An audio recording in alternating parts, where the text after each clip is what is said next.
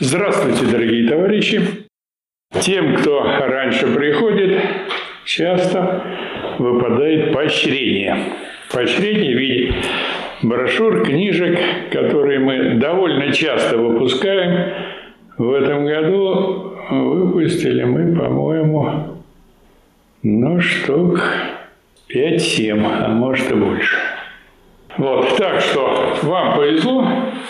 Сегодня вы получаете мою книгу, некоторые говорят замечательная, «Эпоха советского просвещения в буржуазном обществе». Общество у нас какое нынче? Буржуазное. А просвещение у нас какое? Советское. Советское. Об этом и эта книга. Я просто здесь показываю, что советское просвещение – это не только вот мы, узкий круг, да? довольно узкий круг. Но у нас там круг есть еще в сетях, смотрят нас. Но и, значит, в других городах, весях есть нынче кружки, курсы, клубы, которые интенсивно занимаются советским просвещением. Вот в это, казалось бы, буржуазное, суровое нынче время. Поэтому я надеюсь, что вы и многое познаете из этой книги, и получите интерес и удовольствие от Большое спасибо. некоторых вещей. А наша сегодняшняя тема – научный социализм. То есть тема. Значит, моя фамилия Казенов, зовут Александр Сергеевич, я профессор, доктор философских наук, преподавал вот здесь в Политехническом университете, несколько лет.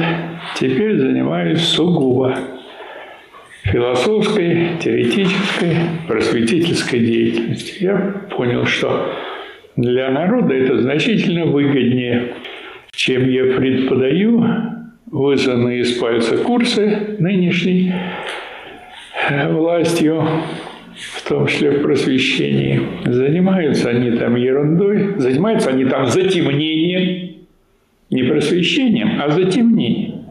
И думают, что и народ в России уже темным стал за время реформ, ничего не понимает, и надо в этой темноте держать. И, и я знаю и уверен, что они глубоко заблуждаются.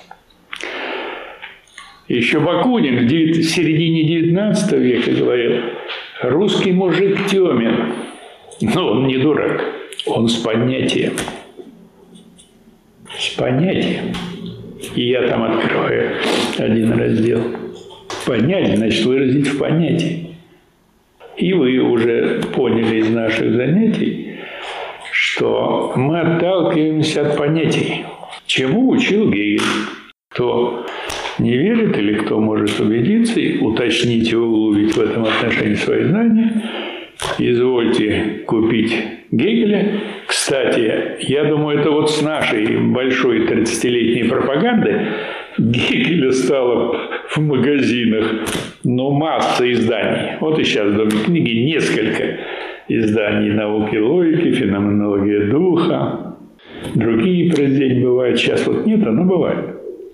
Так что мы держимся традиции аристотелевской, которую развил Гегель, и которую продолжали Маркс, Энгельс, Ленин, и которую мы продолжаем. Держимся понятия, понятий, объективных понятий. И стало быть объективной истиной. Что такое истина, вы уже усвоили. Усвоили? Да. Чего товарищ сомневается. Истина это что такое? Соответствие понятия объекта. Да, хорошо. Соответствие понятия объекта. Можно и так сказать. Но все-таки этого недостаточно. Как сказать точнее и полнее? Я готов сказать. Соответствие понятия объекту и объекта понятию. Да, и объекта понятию. И мы-то часто как раз идем от объекта. Соответствует ли предмет своему понятию? Значит, долго я думал над нашим правительством, над этой нынешней властью, и теперь понял, что они не соответствуют понятию. капиталистической власти, буржуазной власти. Они буржуазия, они мелкая буржуазия.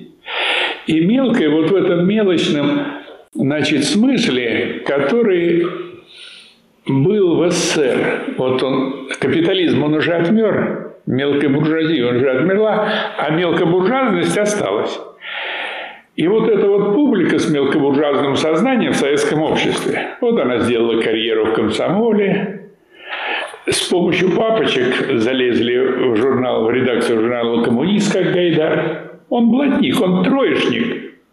Но папочка, отец Тимура Гайдара, отец Тимура Гайдара, помните такого? Ну, Тимура, писатель. да, писатель, а у него был герой Тимур, помните? Да. Смотрели Тимур и его команда-то? Вот. Они троечники. Они ничего не понимают. Они утопические капиталисты. Я потом, я вот специально этот вопрос выделил сегодня. Каждый год как-то эту тему варьируешь. Вот сегодня я вот этот момент хочу, значит, немножко выяснить. Утопический капитализм. Э, да, утопический капитализм. Или буржуазная утопия у наших. Что ну, давайте вот рынок откроем, и рука рынка нам все тут решит. Государство нам не нужно, оно только будет ночным сторожем, чтобы там пока предприниматели спят, не разворовали их собственность.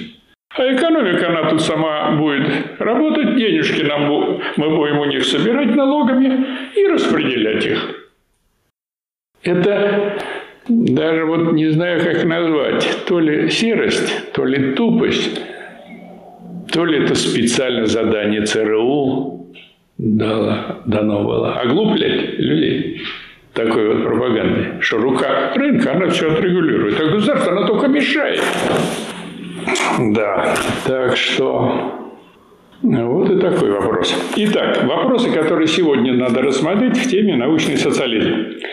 Первый вопрос. Основные понятия, э, определение понятия. Социализм сущность социализма, виды социализма и, собственно говоря, научный социализм.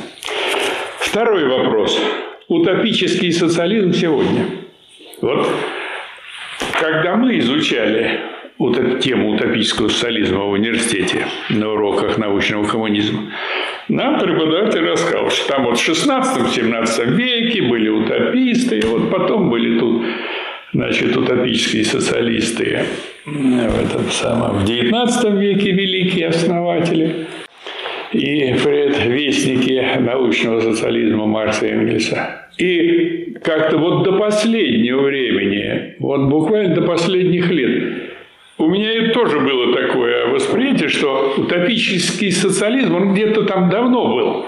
И вообще, значит, э, вот такой первобытный социализм. Но вот эти несколько выборов последних, вот они просто убедительно показали, что у основной части наших социалистов нынешних, которые бьют себя в грудь, сделали выдающуюся карьеру, как Сергей Миронов, у которых в партии «Справедливая Россия» записано, что они за социализм, они на самом деле утопический социализм. Но поскольку он теперь фальшивый, это, скажем, э, Роберт Оуэн, великие утопические социалисты, Фурье, э, Сен-Симон. Это люди были откровенной такой, страстной борьбы за справедливость, за социализм. А эти мерзавцы, они это используют как прикрытие для карьеры, для обмана трудящихся. И в этом их мерзостность. Хотя, скажем, существует и мировой социализм. Он тоже утопический. Э, скажем, э, э, социнтерн, то есть социалистический интернационал, интернационал социал-демократических партий. Это вот утопический социализм. А вообще говоря, это не утопический теперь, а обманный социализм. Тоже мы о нем потом поговорим. Наши. Есть э, буржуазный социализм. Буржуазный, да. Значит, наши Платошкин, Стариков, кто там еще? Шевченко вот тут подвязался недавно. Прилепин. Они тоже социалисты. Но это утопический социализм. Это утопия. Об этом тоже мы поговорим. Третий вопрос, как я говорил, утопический капитализм. И я думаю, что нынче вот в этом контексте это полезно и интересно рассмотреть.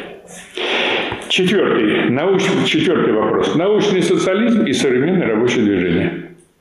Потому что современному рабочему движению и вообще рабочему движению последних веков без социализма и без научного социализма никуда не двинуться, не рыпнуться. А раз рабочему движению не рыпнуться, значит и обществу тоже. И пятый. Будущее социализма и коммунизма. Итак, определение понятия. Скажем, можно было бы сказать очень просто, что такое социализм. Социализм – это что такое? Это начальная стадия коммунизма.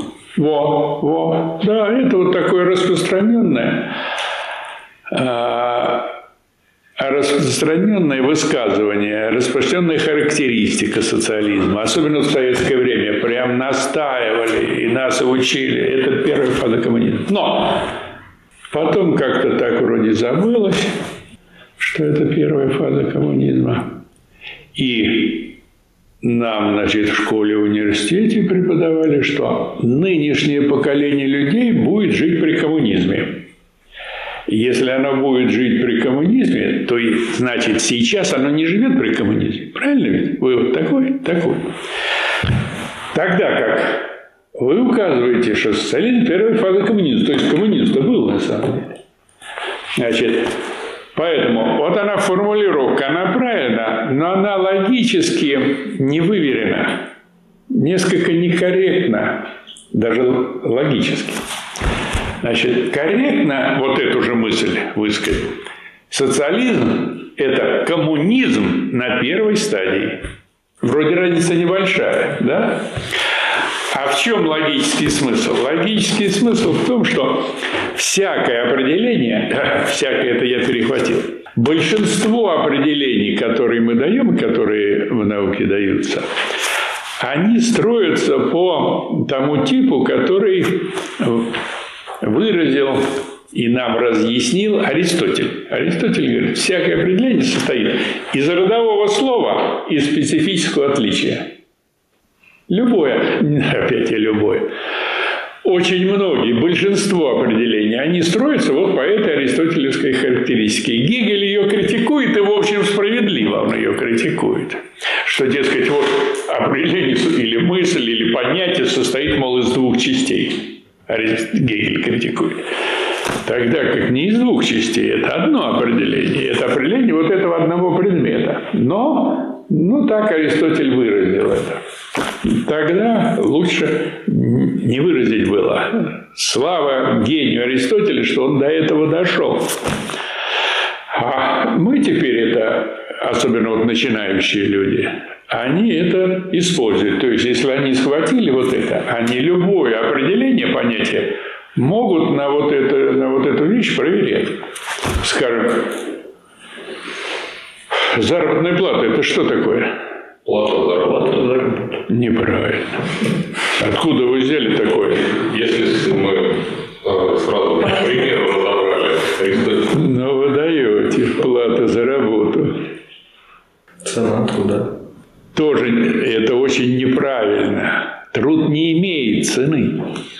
Он сам создает то, что потом оценивается. Да? Он субстанция цены, субстанция стоимости. Часть прибавочной стоимости. Да, ну можно, да, вот это уже мысль работает, начинаются э, свои такие выкрутасы на эту тему. Но вот в такого рода вещах, в основополагающих определениях, никакого тут блуждания не должно быть. Теория, она этого не позволяет. Скажем, математика, да? Квадрат разности, это что такое? Я уже не Разность возведенных квадратов.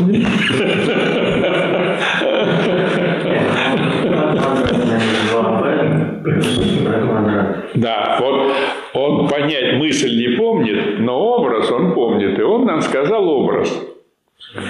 А определение квадрата разности, да, то есть в математике, да, квадрат первого числа минус удвоенное определение первого числа на второе плюс квадрат второго числа.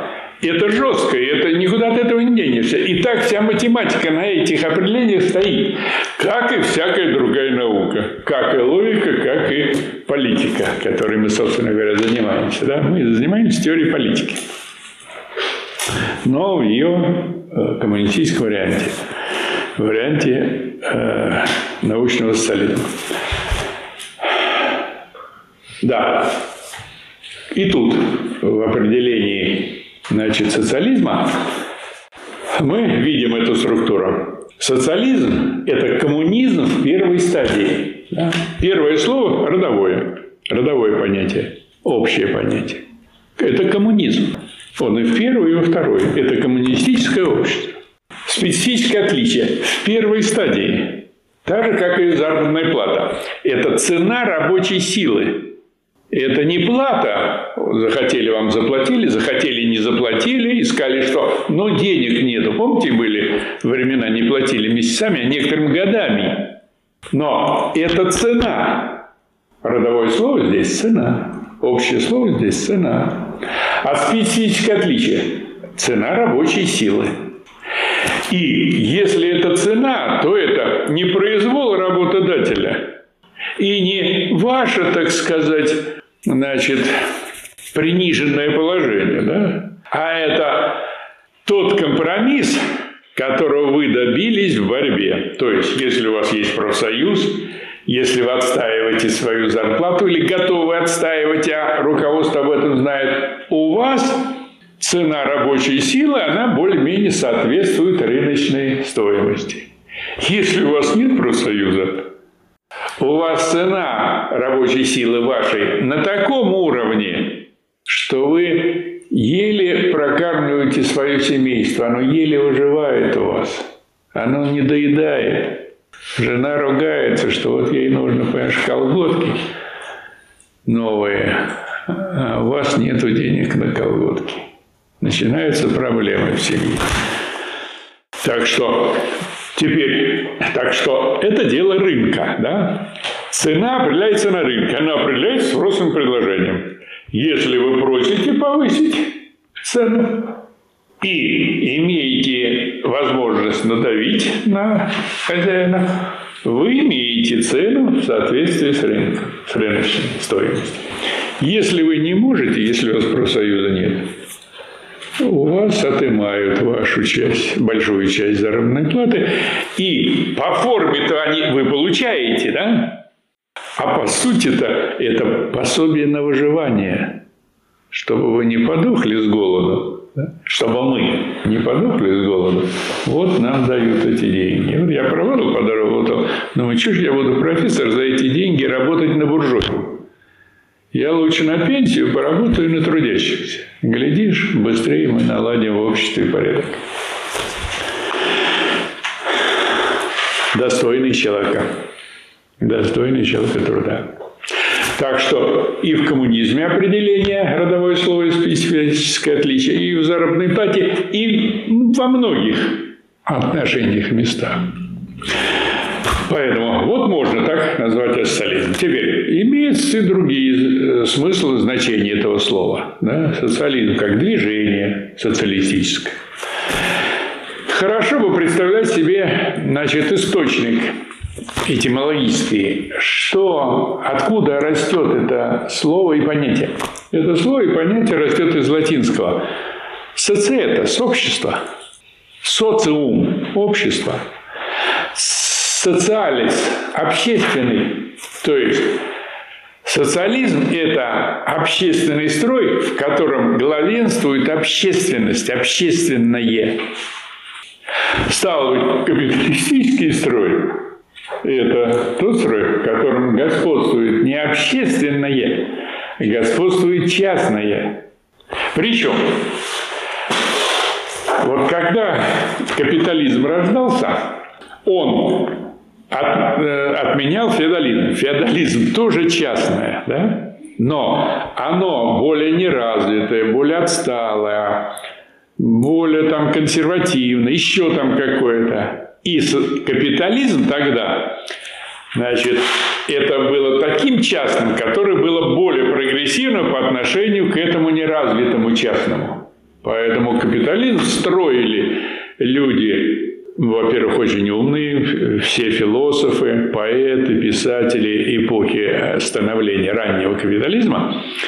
Это до сих пор великие люди. Эпоху просвещения, я, кстати, об этом пишу, сделали великие люди, великие философы, писатели, поэты, художники, скульпторы, но когда капитализм они построили после революции там, английской и французской, утвердились, и они уже как-то свои прогрессивные роли начали подзабывать. И уже им хотелось законсервировать то положение, в котором они оказались. И это стало сугубо антиобщественной силой. Тогда и выдвигается социализм. Социализм как отстаивание, отстаивание все-таки общественного, народного, массового, родового, человеческого рода. Социализм стал отстаивать интересы рода. Не части, не богатых, не элит, как они нынче называют, а рода человеческого, социума, общественности. Так что Значит, э, здесь мы продолжаем вот эту прогрессивную традицию, которую когда-то открыл ранний капитализм. Мы продолжаем вот эту общественную линию. Мы отрицаем частное, отрицаем значит, уродливое, отличая, отрицаем то, что тормозит развитие общественного рода, а стало быть и каждого человека в отдельности.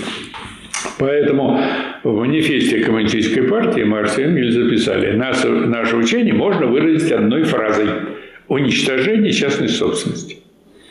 Причем, значит, по-немецки это звучит так. Аухебен приват айгентум. Приват, знаете вы, да, слово? Частный. Собственность айгентум по-немецки. Аухебен – снять. Ну, Михаил Васильевич вам, наверное, объяснял уже термин «снять». Что значит «снять»?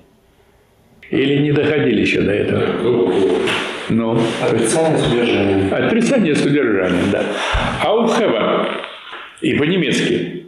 Вот такое противоречивое слово. Оно включает в себя два противоположных смысла. Но они такие противоположные смыслы, которые как бы значит, находятся друг в друге или реализуют друг друга. Скажем, снять чайник с огня. А? Что это значит? Физическое действие. Это значит сохранить чайник. Сколько вы чайников за жизнь сожгли? Ну вот, три, и я три. А вы? Один-два. Ну, молодец, видишь, он сегодня думал. Да. Почему? Не сняли вовремя, да? Не уничтожили процесс кипячения. Нужно его было снять. Просто. Или, значит, снять часового. Что значит снять часового? Значит, его замочить. Не знаю, может быть, наоборот, оглушить, вывести из строя. Да, да, нет, и в, есть ведь и, и в обратном смысле, когда берут, как это называется? Языка. Языка, да, вот. Сняли и взяли языка. То есть, с одной стороны, его уничтожили как часового, а с другой стороны, взяли как положительный языка. Ну и так далее, да? Не будем распространяться, раз вы это дело так или иначе знаете, так или иначе проходили.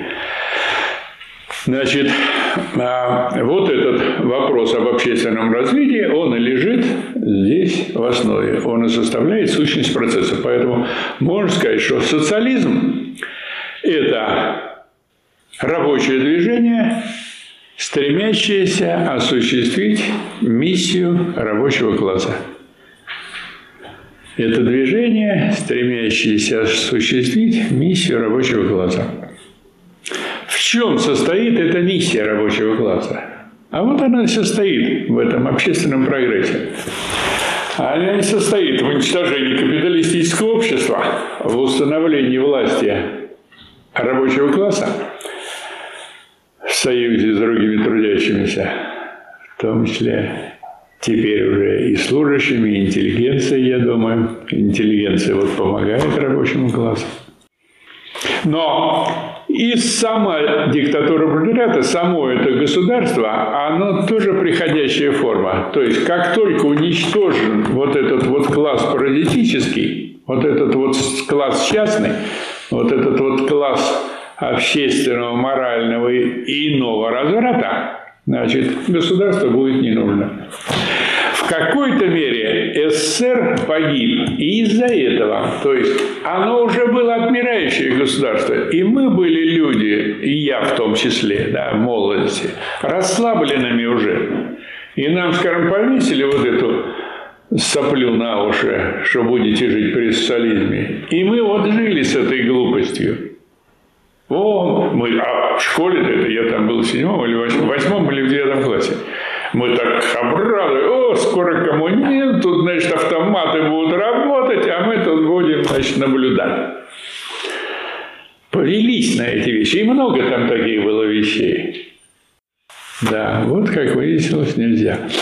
Так что сущность, она связана э, рабочего движения, миссии рабочего класса в завоевании диктатуры пролетариата и снятие ее в коммунистическом общественном самоуправлении. В общественном управлении. Или социалистическом управлении, тоже можно сказать. Социалист общественный.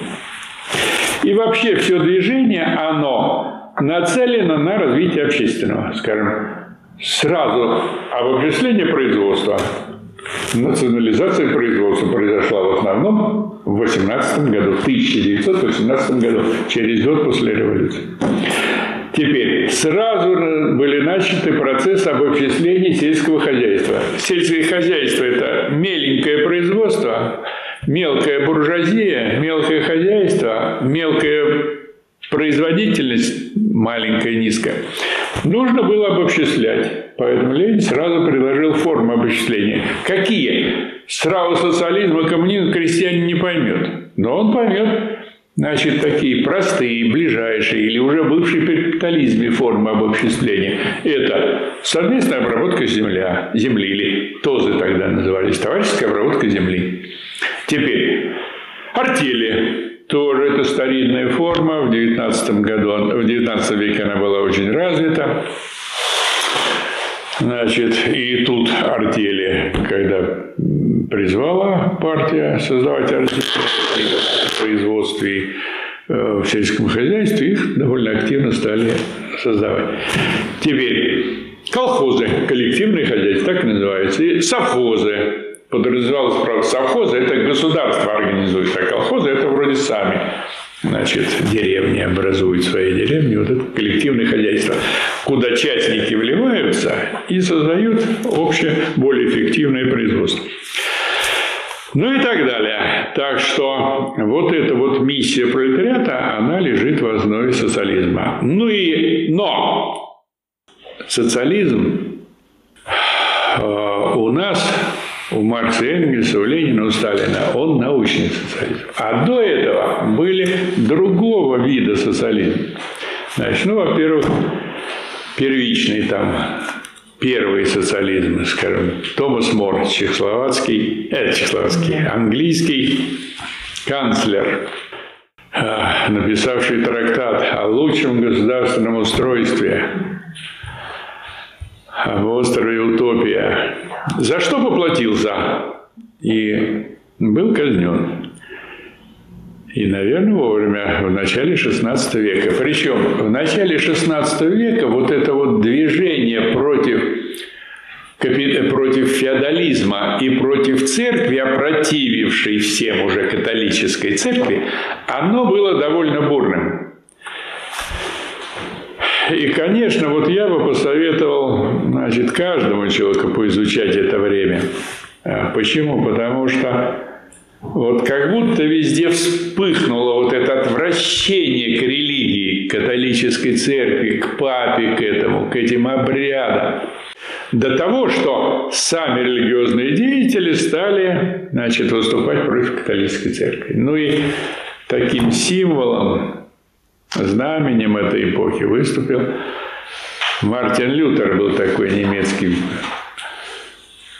немецкий епископ, немецкий религиозный деятель, приколотил значит, к забору собора 95 тезисов против церкви, против католической церкви. С этого началась борьба. Против нее церковники начали сопротивляться, развязалась гражданская война. И в этой гражданской войне ясно выступила социалистическая коммунистическая линия. Ее возглавлял Томас Мюнцер. Он познакомился в городе Цвикао с рабочими.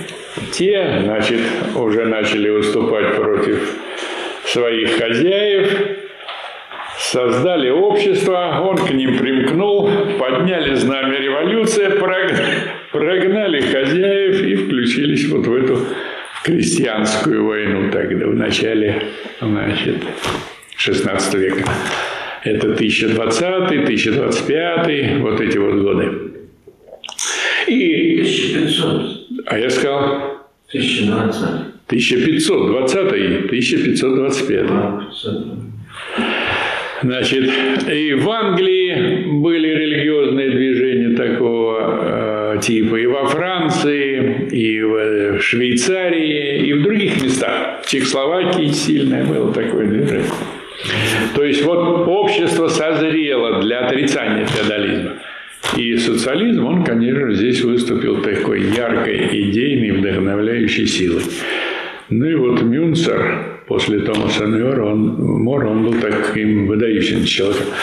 Затем ему последовал Компанила, тоже он был религиозный деятель, и монах. В 17 году написал замечательное стихотворение «Город солнца» и расписал, такой сделал проект фактически. Хотя в какой-то мере он перетолковывал Платона. Вот можно сказать, что первым социалистом, ну, с оговорками, да, но можно сказать, что был Платон. Платон первый отрицал частную собственность. Ну, не во всеобщем таком плане, но, по крайней мере, для воинов.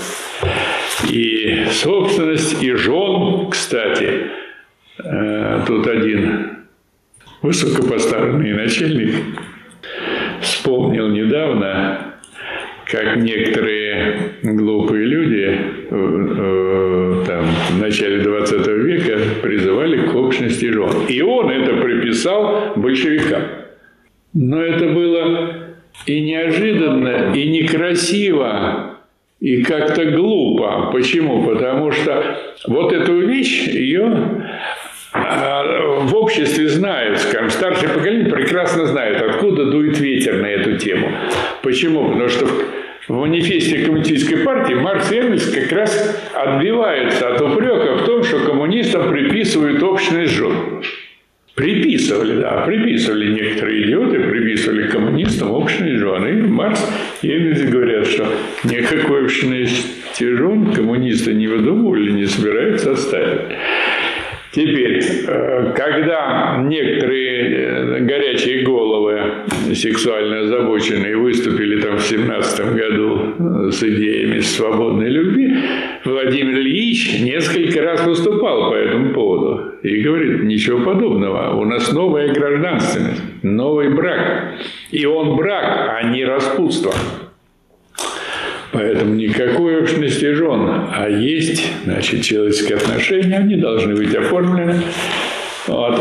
Они должны гарантировать женщину, прежде всего, от случайностей разного рода. Ну, мы взрослые люди понимаем, что женщину, значит, можно оставить в положении, в котором она ни сама не прокормится, ни ребенка не прокормит. И чтобы таких вещей не было, есть законодательство с соответствующими обязанностями мужчины по отношению к женщине. Ну и женщины по отношению к мужчине. Поэтому это было некрасиво, мерзко как-то. Думаю, ну как вот на таком посту, в такой обстановке вспоминать такие вот глупости и приписывать, тем более большевикам, Ленину и так далее. Ну и в XVIII веке движение социализма, социалистических идеологов, оно уже приняло такой довольно широкий размах. И вот два таких аббата, Марили и Мабли, во Франции перед французской революцией, как раз эпоха просвещения была. И они прям выступили с социалистической проповедью, что, мол, дорогие товарищи, ну, вот ведь Иисус-то призывал к общественной жизни. Кстати, в Деяниях апостолов, значит, рассказывается, как первые христианские общины, значит, жили общим имуществом. И рассказывается, значит, что приходят с имуществом, в том числе и богатые люди, отдают все в общину и живут со всеми на равных поровну. Вот. Про какого-то типа богатого узнали, что, что вот он отдал не все имущество. Значит, тем, кто принимал имущество, им, их об этом заранее предупредили. Ну и когда этого мужчину спрашивают, что, мол, ты все отдал имущество, а он начал тут врать, значит, его укорили в, этого, в этом, и он умер от стыда. Умер от стыда, что его укорили, что вот он утаил имущество. Да, ну и сейчас можно услышать, что, мол, Христос был там первым коммунистом. Никаким, конечно, первым коммунистом он не был, но что община строилась на общественной собственности, первая христианская, и первые христианские, ну, это, в общем, довольно известные факты. И к началу XIX века значит, социализм уже стал пытаться и реальные проекты строить, и даже практически их осуществлять. Строили, значит, Роберт Оуэн и КБ. Роберт Оуэн даже дважды строил в Англии и в Америке. Причем у него дело пошло. Он сократил рабочее время впервые в мире до 10 часов своих. Теперь общее жилище, общее питание, достойная заработная плата. И производительность труда у него шла росла, росла как на дрожжах.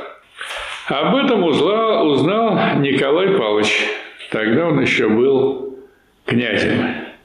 Вот, он отписал этому Оуэну письмо в Англию, что, мол, дорогой господин Оуэн, приглашаю вас в Россию устроить вот такую, значит, нам промышленность. Но Оуэн был занятым очень, очень человеком и в Англии, и в Америке. До России он не доехал, но, по крайней мере, значит, эпистола на эту тему осталась, как такой курьез. Да, ну а Фурье, он написал интересный очень труд, сделал объявление, что вот жду значит, желающих вложить капитал вот в такое-то дело, в коммуну, каждый, каждую среду и пятницу с 12 до 14 часов по такому-то адресу приносите денежки, построим с вами коммуну и будем хорошо жить. Но простодушных таких людей не нашлось. Так он просидел, произдавал свои книги и благополучно помер.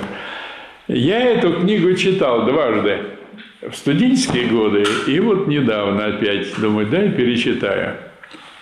В студенческие годы я почитал страниц 10-20, может быть, думаю, что за галиматья и отбросил.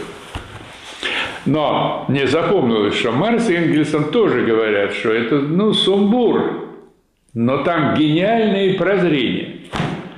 Вот, теперь у меня, конечно, терпения было побольше, вот, я почитал, и действительно, там они простые, талантливые открытия, ясные, как Божий день любому человеку непредвзятому, который это читает.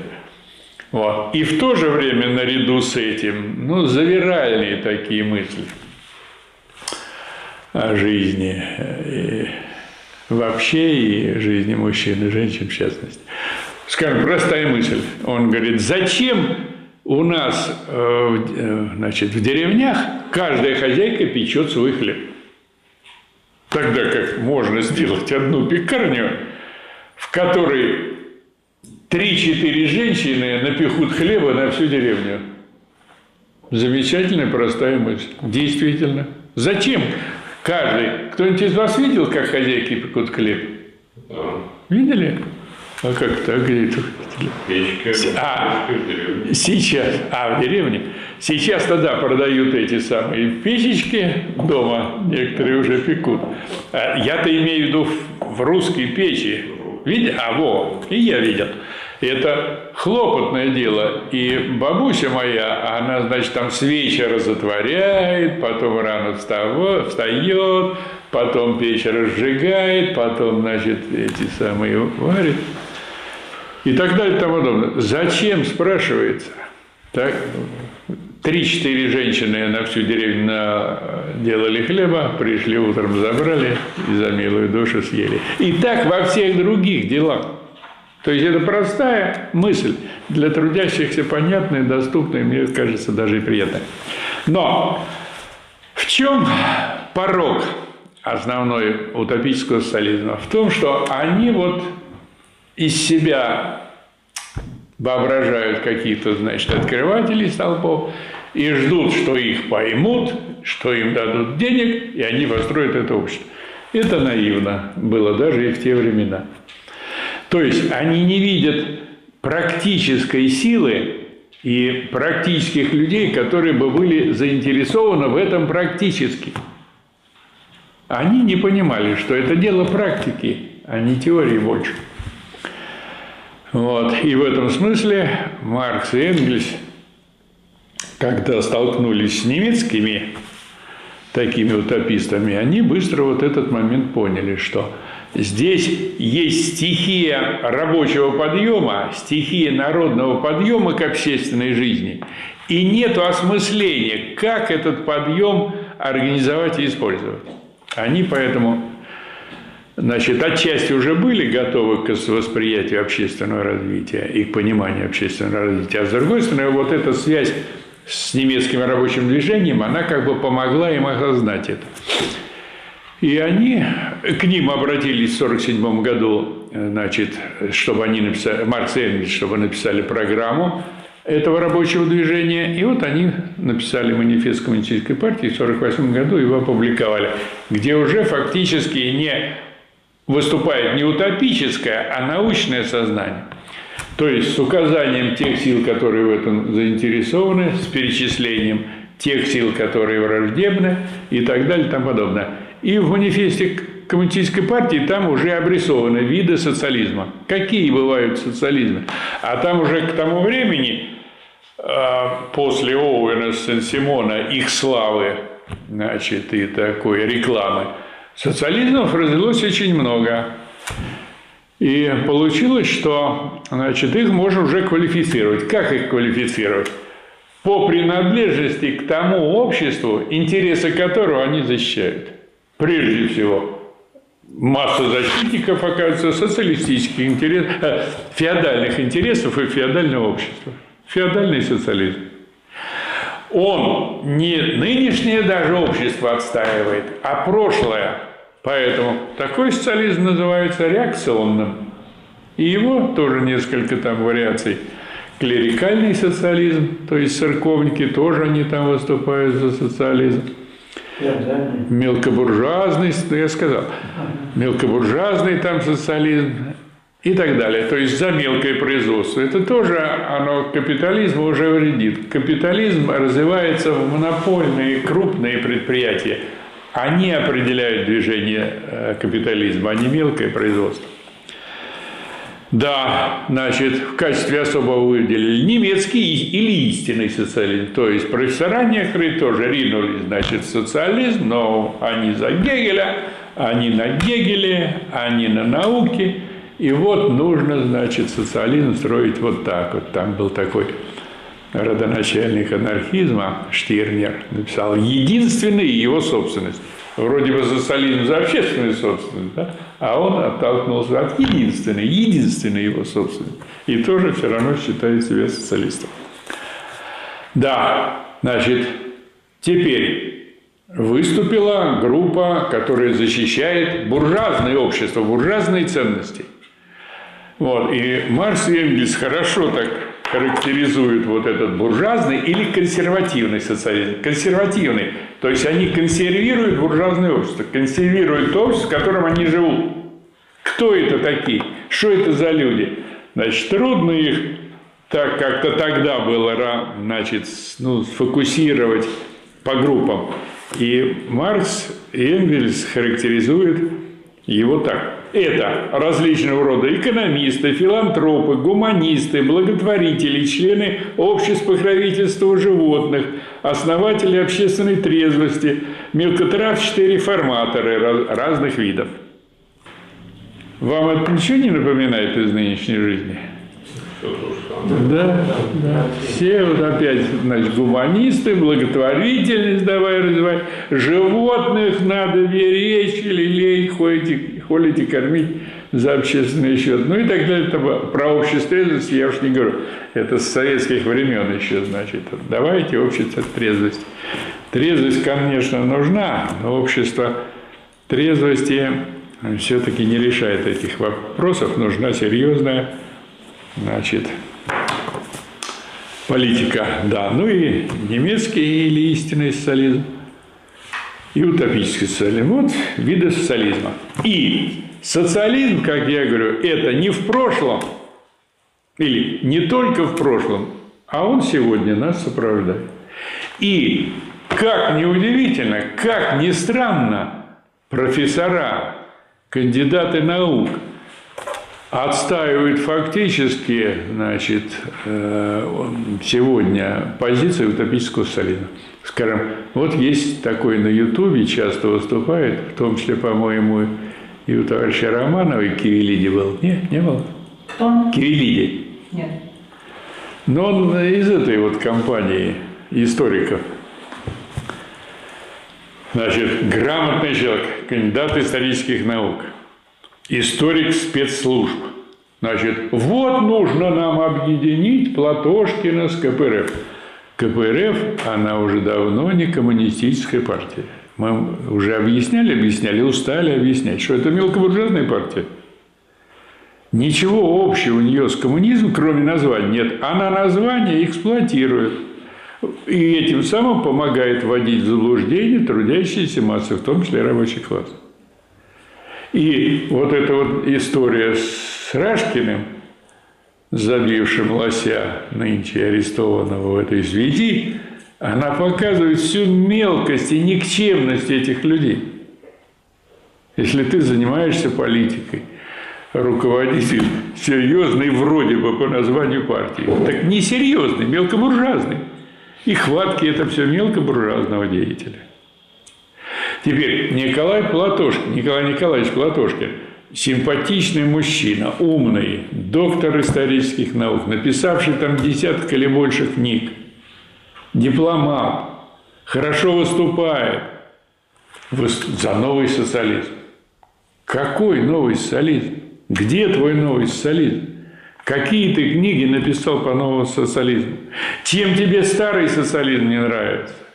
Рассчитайся сначала с Марксом Энгельсом, Лениным, что вот у них старый, а уж потом будешь нас призывать к какому-то твоему новому социализму. Тогда как сейчас мы почитали, были лишь выборы, мы почитали теперь его документы, листовки, и поняли, что никакого там социализма нет. Там есть все вот это вот, значит, э, филантропия, гуманизм, благотворительность, члены общества покровительства животных и так далее и тому подобное. Тогда как Владимир Ильич Ленин, отталкиваясь от основной мысли э, Маркса и от миссии рабочего класса, говорит в «Государстве революции», том 33 на 34 странице. Марксист лишь тот, кто доводит классовую борьбу до диктатуры пролетариата. То есть, если ты доводишь понимание классовой борьбы до признания диктатуры пролетариата, то есть до миссии рабочего класса, ты марксист. Если ты не доводишь, ты не марксист. Мы тебя уважаем, ты хороший человек, культурный, но нам с тобой не по пути. Ты имеешь право пропагандировать, что ты хочешь, заниматься чем ты хочешь, но нам голову не морочь. мы за эти, значит, 170 лет вот навидались этих гуманистов и, значит, покровителей животных. Теперь мы видели на практике, как они боролись с советской властью и с коммунистической партией внутри коммунистической партии. Причем не только меньшевики, но потом и большевики. Вот сейчас я купил стенограмму 14-й конференции партийной. Зиновьев с Каменевым, не кто-нибудь, ближайшие соратники Владимира Ильича, в 26-м, уже в 27-м году все еще, значит, вот нельзя построить социализм в буржуазном окружении. То есть партия давно доказала, что можно. Вот, что уже строили, что половину уже построили. Теперь уже к 26 году производство достигло уровня 13 года. Знаете вы это? Что к 26 году уровень 1913 самого богатого царского года был достигнут. А они все нельзя построить без при значит, буржуазном окружении. То есть борьба, видите, при Хрущеве, при социализме шла, нам морочили голову, что социализма нету, а, а при коммунизме вы будете там жить когда-то. Вернее, коммунизм при социализме нету, а жить при коммунизме вы будете когда-то. После 20 -го года, когда мы умрем, то есть хрущевцы умрут, а мы потом будем жить при коммунизме. Вот. И там, значит, до войны внутри, внутри революционеров, которые Маркса там знали на зубок, и все равно такие периоды. Почему? По очень простой вещи, что они, для них все эти категории, они не носят характер законов, понятий, категорий науки, да? а носят такой, что они сами, такие ученые, они сами могут создавать новые категории, понятия, образы там и так далее. Поэтому это вопрос очень серьезный. На вот этот утопический социализм, он нас окружает. Он нас, если хотите, сейчас душит. Вот их много всяких. И общественность, вот поднимается молодежь вроде вот, да, нехорошее общество, а вот вроде там были Маркс и Энгельс Ленин, и тут появляется эта плеяда и говорит, что это все устарело, а вот у нас тут новый Сталин, идите вот сюда, ребята. Это просто вредители.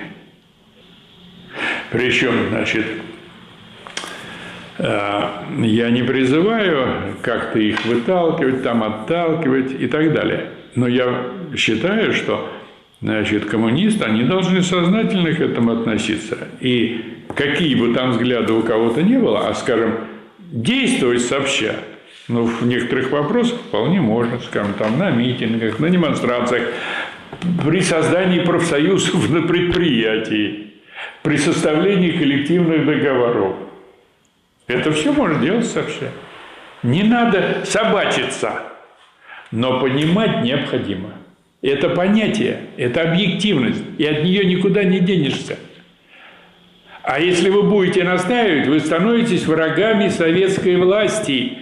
И товарищи сложили голову не потому, что Сталин был там какой-то изверг, а потому что они объективно стали врагами советской власти. Объективно стали выступать против того, против, за что они выступали всю молодость и всю жизнь. Да. Но и утопический капитализм, третий наш вопрос, он тоже хорош. Так. Но время подошло к перерыву. Поэтому, как не интересен этот вопрос, давайте его оставим после перерыва. Да? Правильно? Правильно. Перерыв сколько? 10 минут. 10 минут. Можно вопрос? Пожалуйста. Вот вы озвучили тех, кто ну, путает да, вот эти понятия. С ними, наверное, можно объединиться только если мы поймем, что они несознательно их путают, а, например, заблуждаются. А если это сознательные путающие, как с ними можно? Чем с ними Нет, конечно. Сознательно это враги уже, да, конечно, это враги. А если люди, ну, несознательно, не понимают, Просто недопонимают, это ведет, например, у них со стороны там прочитано, например. Конечно, есть сознательный. Сурков был такой, знаете, Суркова? Вот, у него это была задача разводить такого рода людей, чтобы эти люди морочили голову трудящимся. Поэтому как, какое тут совместная деятельность или творчество? Никакого. Тут только война, Но сейчас таких вот современных уже отзывы идут. толкователей марксизма очень много появилось среди особенно молодых вот этих блогеров, там кружки организовывают, а в итоге на поверку получается большинство какие-то путальщики. Так вот, вот в этом и дело, что молодежь поднимается. Ничего другого, кроме Ленина, марксизма, нету просто. Вот никакой другой экономической теории нет. Хазин там пытается изобразить из себя, что вот у него новая там теория экономических кризисов. Но это изображение. А на самом деле он тоже, в основе он стоит на Марксе. Другое дело, что вот его интересует тема кризисов. Так что если молодежь поднимается, она попадает на Маркса, Энгельса, Ленина.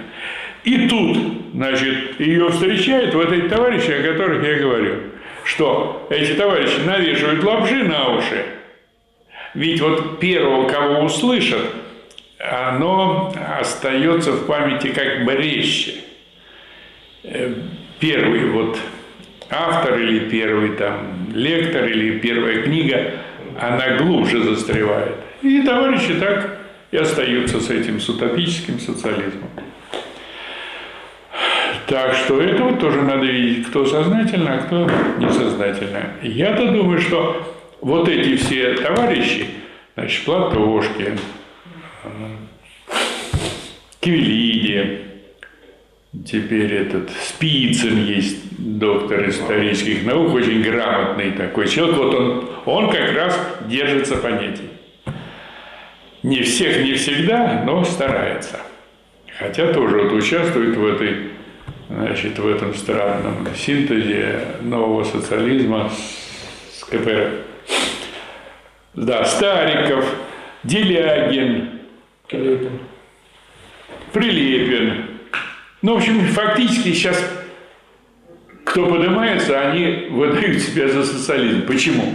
Потому что э, в социализме есть вот это научное авторитетное движение. И вроде им пытаются как-то э, высветить себя в таком положительном свете. И часто это получается, к сожалению. Тем более, что там есть и талантливые люди. Скажем, Делягин, конечно, он талантливый парень. Да и Хазин, он талантливый человек. Все время держит руку на пульсе значит, движения финансов. Такой компетентный парень. Вот, и впечатление производит хорошее, и молодежь тянется. Вот Камолов есть такой. Олег Камолов. Вот он. Камолов, да, хороший из молодых. Вот он самостоятельный. Ну да. Чувствуется, что вот он сам врубился в теорию и не поддается. Да, из молодых Семин тоже неплохой парень, тоже в значительной мере такой самостоятельный. Есть, есть, вот молодежь подрастает. Ну. Жуков, этот самый. Историк и Жуков, да, Жуков Тоже придерживается именно материализма исторического. Да, тоже такой вот парень и относительно молодой, и такой глубоко роющий.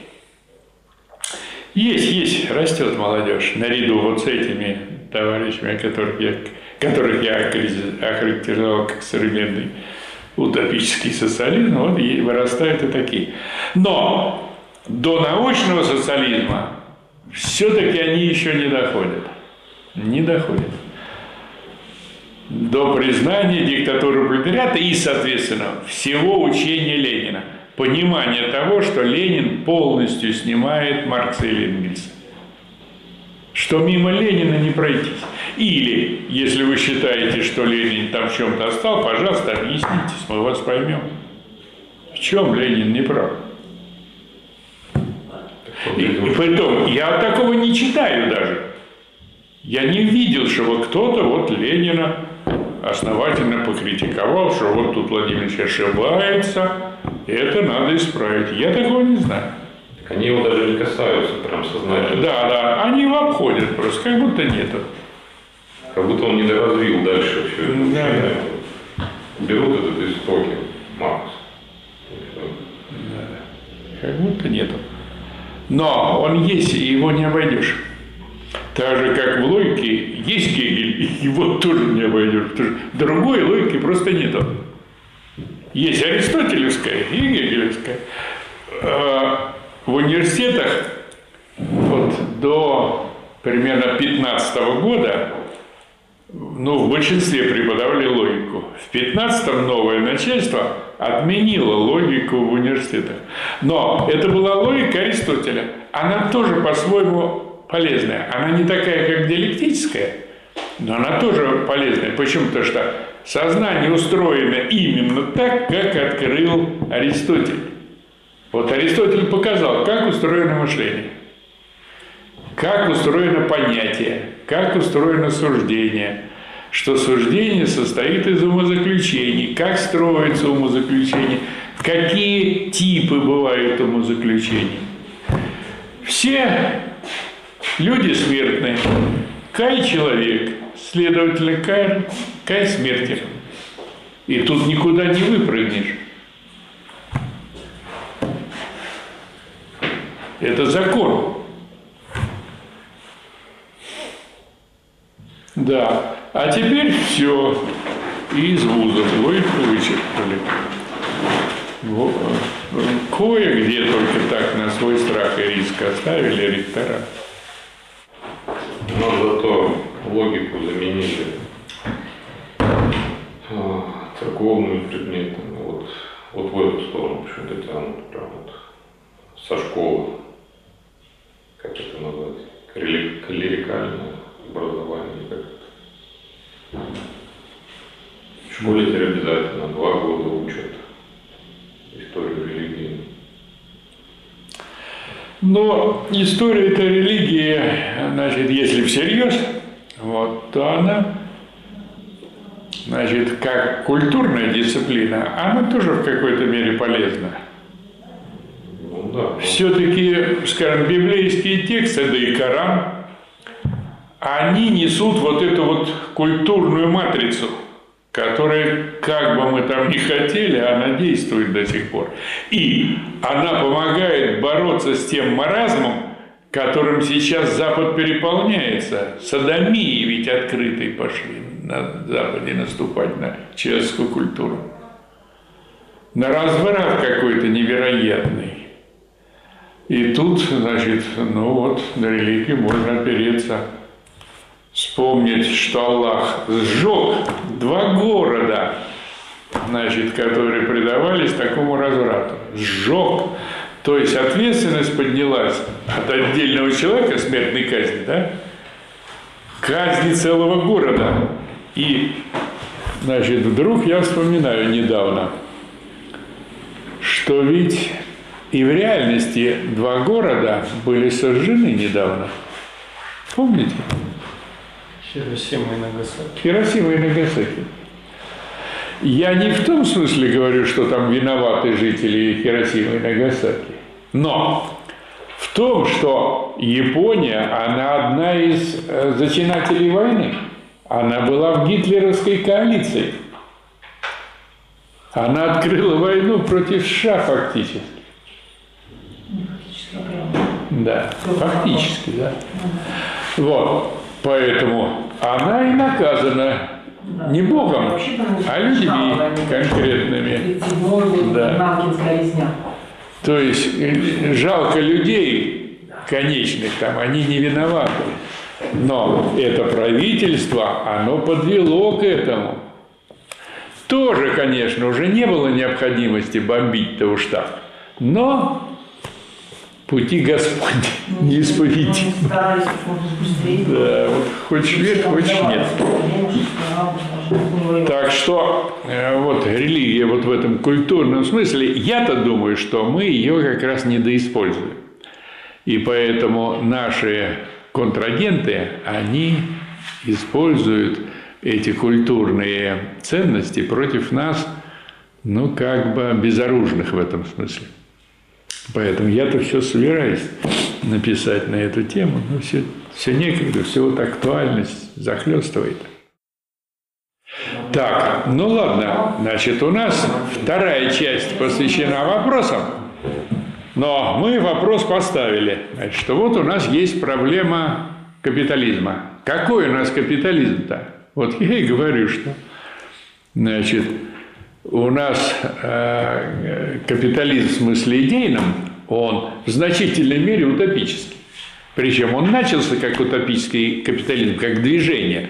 Эти вот Чубайсы, Гайдары, Набиулина, Кудрин, который, кстати, учился у Михаила Васильевича в свое время. Вот. Они утопические капиталисты. Почему? Потому что они думают, что дело объявить, прокукарекать, а там не расцветай. Почему? Потому что рынок сам он все установит, а, значит, рука рынка, она все отрегулирует, и все вещи решатся. Ничего она не отрегулирует. Даже если вы хотите реально построить капитализм, так его надо строить. Нужны производства, нужны люди подготовленные, нужна техника, нужна наука, и все это нужно организовывать. Они-то, во-первых, это даже не думали об этом. Они думали, что уже все есть, что эти советские специалисты, они тут возьмут под козырек и будут строить. Ничего они не будут строить, они не умеют этого делать. Советское, социалистическое плановое они умеют делать. И делали хорошо, как теперь-то мы знаем. Вот, а капиталистическое не умеют они, и вы не умеете, и специалисты не умеют. И что из этого может получиться, не может. Плюс к совершенно стихийному а, процессу, объективному процессу добавляется субъективный западный. То есть целая стая западных специалистов из СРУ приехала и руководит каждым конкретным министром целая бригада ЦРУшников. И говорит им, что им надо делать, что закрывать. Ну вот в моем родном городе, значит, было несколько фабрик-комбинатов в Вышнем Волочке. Приехали немецкие товарищи, говорят, мы это покупаем. А наши-то идиоты быстрее освободиться, продавали все за бесценок. Вот, купили этот хлопчатобумажный комбинат «Авангард», Через некоторое время, значит, при, придурились, что они будут его строить, перестраивать, модернизировать. Поэтому, э, значит, временно распускаем всех рабочих бессрочный отпуск, распустили, закрыли на ключ и уехали. Предприятие стояло, стояло, стояло. И в прошлом году Стена, построенная завода или комбината, построенного в XIX веке, отвалилась. Представляете, вот эта старая XIX века кладка. Она вот где стоит, ну, как на действующих предприятиях, значит, ну и ломом живет. А это вот она отвалилась. Почему? Потому что она гниет, там нету тепла, нету людей, нету заботы, и она отвалилась. И так вся промышленность. Теперь, значит, вот тут мне прислали видео. Выступают на выборах 2012 года Путин и Медведев. Значит, надо промышленность развить, подготовить рабочие места, науку, новую технику, модернизировать производство. Где оно, это модернизированное производство? Никто им не занимался. Это были пустые слова. И производством не занимаются. Теперь был лозунг сделать многообразным нашу экономику-то, как же это называется, словечко-то? Выпало из головы. То есть сделать многообразным производство. Диверсифицировать. Диверсификация, да. Вот мы диверсифицируем производство. Ничего не происходит. А если строят, то по переработке газа, по добыче гелия, ну, проводка, значит, там трубы, электричество, то есть вот такое обслуживание. То есть нас сознательно делают сырьевым придатком Запада. Под вопли о том, что они патриоты, что они борются с теми, кто хочет нас продать Западу. Мы Западу уже проданы. Теперь Запад уже Дерибаску берет, который продал все Америке. Америка берет его за горло и говорит, у вас дом этот, который вы записали на родителей, он незаконно приобретен, поэтому надо его передать в собственность США. И всех их будут нагинать там. И сначала они нас оберут, а потом их Запад там оберет. Теперь на местах расстреливают. Вот на прошлой неделе очередного банкира, причем вместе с женой и с детем. Ну зачем жену-то и дитя? Ну его-то замочили, не жалко. А уж женщина с ребенком-то нехорошо. Другого банкира летом, летом или весной из арбалетов в своей собственной бане замочили. Изощренными методами. Значит, Поэтому у них в голове утопия, что они какой-то самостоятельный капитализм, какой-то у них суверенитет. Какой может быть суверенитет при главенстве во всем западном мире Америки? Кто суверенен нынче? Разве ГДР, э, ГДР, Германия суверенна? Ее Обама еще прослушивал. Она там возмутилась, женщина. Ой, как вы можете меня прослушивать? Ну, а потом деваться некуда. Я думаю, так и согласилась. Почему? Потому что жестко прослушивают и руководят. Никакого суверенитета нету. Это у них на Западе. А что в России делается? Какой суверенитет? Раз вы хорошо себя ведете, раз вы добываете сырье, сырье и переводите его на Запад – Значит, вы молодцы. Бесплатно. Почти бесплатно, да. Значит, вас надо погладить по головке. Молодцы, хорошо делаете, поступаете. Вот. Для Остраски вот есть Навальный. Навальный вот над вами будет висеть и смотреть, кто там чего лишнего делает или скажет, или что-нибудь.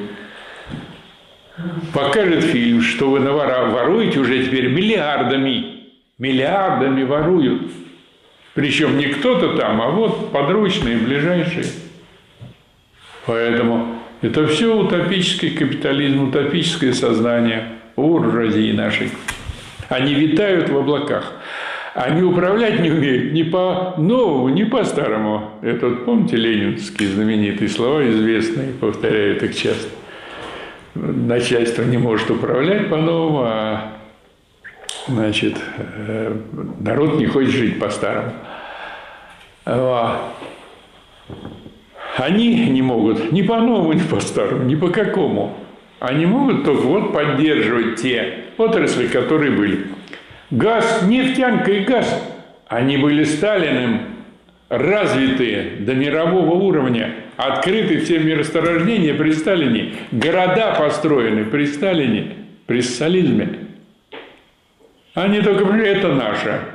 Ну, первых, слава богу, там кое-кого убрали, как-то их наглых особо, как товарищ Ходорковский. Остальные некоторые еще держатся. Но тоже они долго не продержатся. Так что я думаю, что никакой самостоятельности у них нет. Поэтому нет и развития. И его нет и не будет. Вот эта наша жизнь сегодняшняя, она показывает, при данном правительстве, при данном строе никакого развития не будет. Оно, как объективный процесс, идет, идет и помимо правительства. То есть все равно там люди работают, раз, занимаются, что-то усовершенствуют. Оно где-то там подспудно идет. Но это не по воле правительства, а вопреки правительству. Но раз оно вопреки, значит не так эффективно. И Энгельс говорит, правительство может действовать трояко по отношению к экономике. Оно может действовать в направлении экономического развития. И тогда экономическое развитие бурно развивается. Оно может действовать против экономического развития. И тогда развитие заканчивается или идет со знаком минус. И, наконец, оно может действовать более-менее нейтрально. То есть сохранять то, что есть. И тогда получается застой.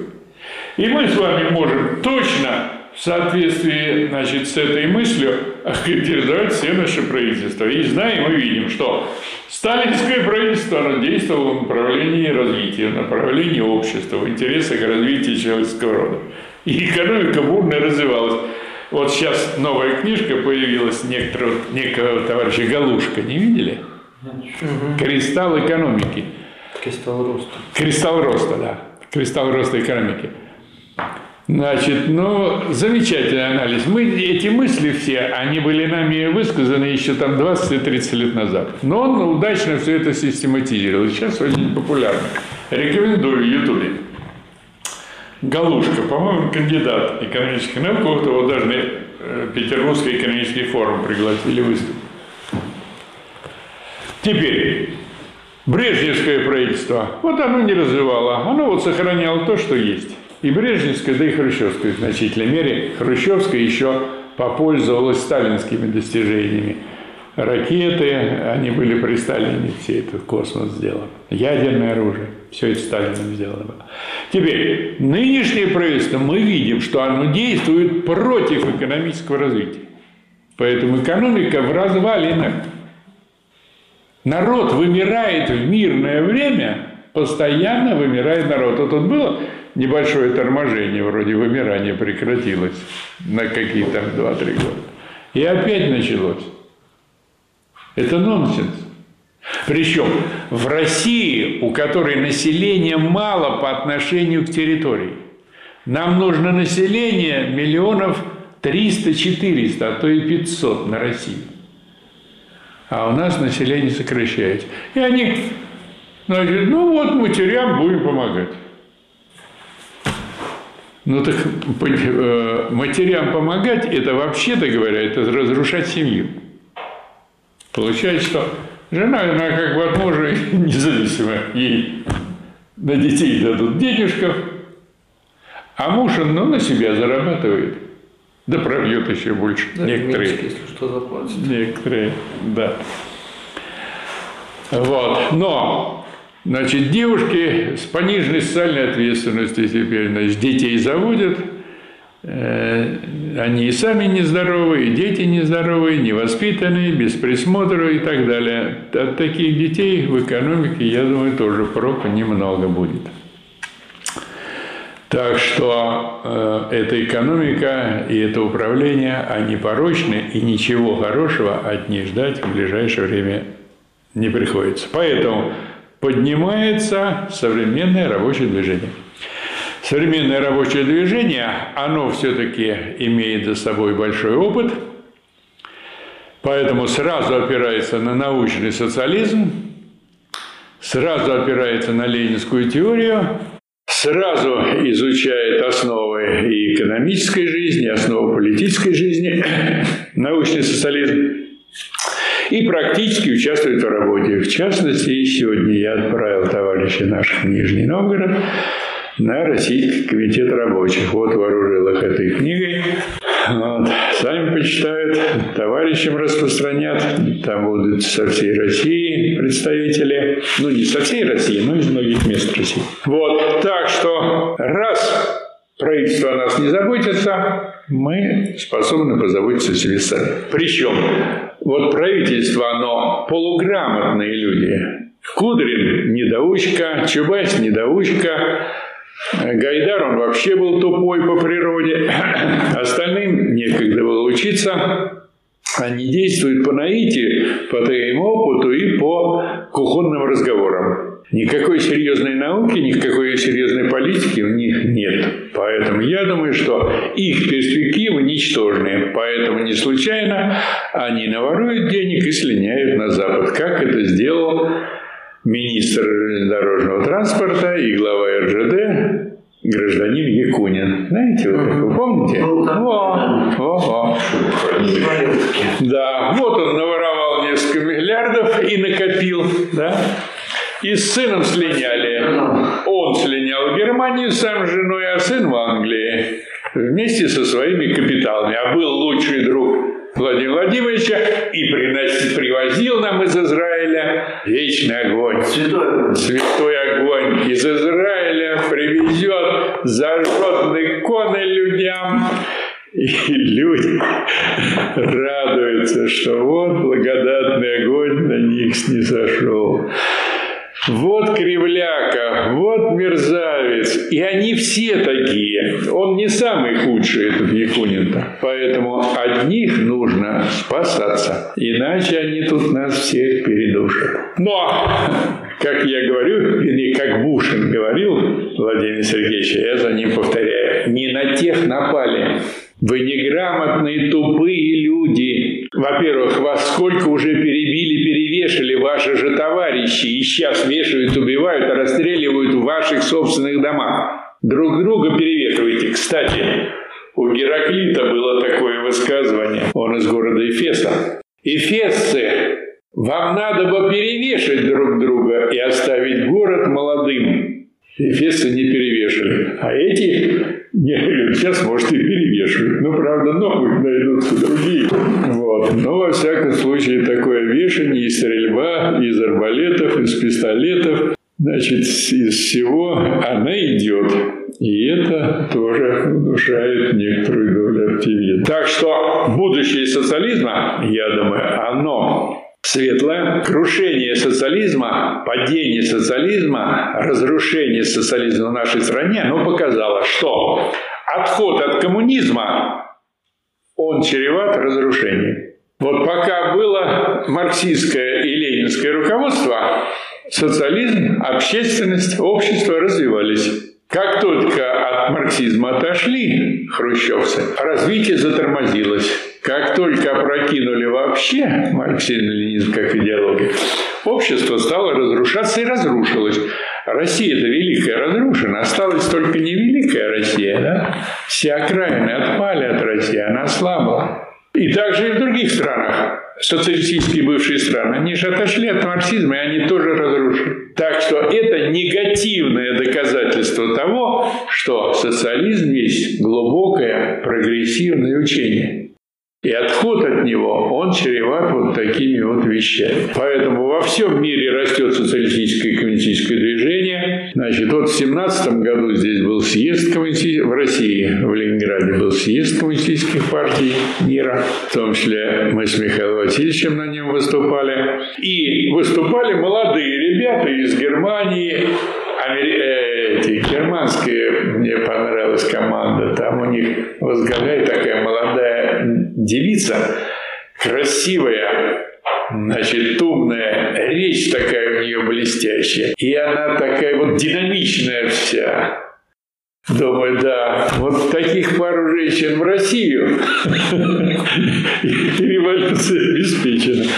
Она напоминает Елену Фишер, может, вы видели? Знаете Елену Фишер, немецкая певица?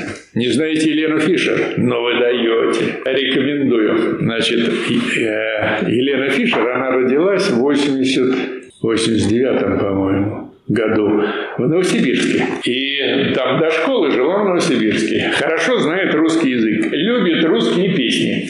И вот дает там концерты для русских. Зал гремит значит, аплодирует, но из себя выходит. И действительно такая она красивая девица, поет здорово, ведет себя на сцене замечательно, ну, большое удовольствие получаешь, когда ее смотришь и слушаешь. И вот эта вот девушка-коммунистка, о которой я говорю, вот она как-то чем-то на нее похожа, на эту Елену Фишер. Поэтому можете посмотреть Елену Фишер и поймете, о чем идет речь.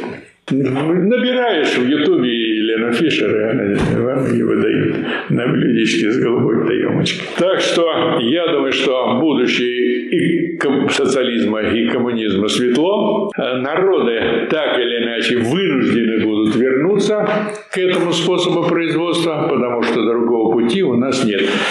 Во-первых. Во-вторых, сам капитализм дал глубокую трещину, и мы смотрим нынче, как разваливаются теперь уже Соединенные Штаты. Во-первых, вот эта грязня между партиями, она, видимо, вышла из-под контроля. Те масонские структуры, которые ими руководили из подполья, значит, они, видимо, не справляются со своей задачей. Поэтому весь этот конфликт между партиями и группировками, он вышел на улицу. Видите, даже значит, пытались Капитолием овладеть возбужденные массы. Теперь, э, экономический кризис уже бушует в Соединенных Штатах Америки. Вот один корреспондент американский говорит, что появилась масса дефицитов в американских магазинах. Ситуация напоминает СССР 80-х годов. Ну и мы-то люди в России закалите, закаленные по отношению к таким вещам дефицита. А, скажем, американцы-то они не очень закаленные.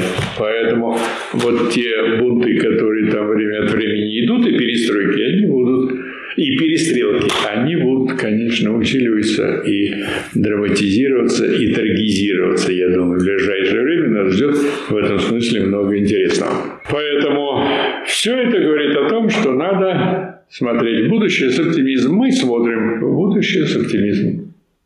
Ничто нам не мешает видеть главные позитивные стороны в этой жизни и по мере сил помогать им. Ну вот, вроде на этой оптимистической ноте можно остановиться. Если есть вопросы, я готов ответить. В каких отраслях капиталистического производства в России имеется тенденция к развитию национальных монополий? Тенденция имеется во всех крупных производствах, как тенденция. Она есть все время. Другое дело, что она, э, ей противоположна тенденция разорения, раздробления, уменьшения. Крупные монополии – это сейчас почти все государственные, там типа Ростех, Газпром и так далее. Они все значит, вот выражают вот эту тенденцию монополии. А мелких их тьма и разоряемых тьма, особенно вот сейчас в эти годы два, миллионы разорений мелких и средних бизнесменов. Миллионы. Так, вопрос от Александра. Диалектика – это учение о всеобщих категориях, систематически развернутых в целостную логическую систему. Какое определение понятия категория в данном контексте? Категория – это и есть наиболее всеобщее понятие. Наиболее всеобщее понятие. Всеобщие, то есть работающие в природе, обществе и мышлении. Вот есть, скажем, категории наук конкретных, там физики или химии, или еще кого-то. А философские категории, они работают и в физике, и в химии, и в биологии, и везде. Поэтому они все. Насколько сильно искажает марксизм-ленинизм в его политэкономическом аспекте экономист Олег Комаров? Я лично не, ви- не слышал, не видел, чтобы он искажал. То есть я немного его и слышал, но те значит, мысли, которые я слышал, он искал, они вполне марксистские, вполне толковые. Ну, какие созрели вопросы?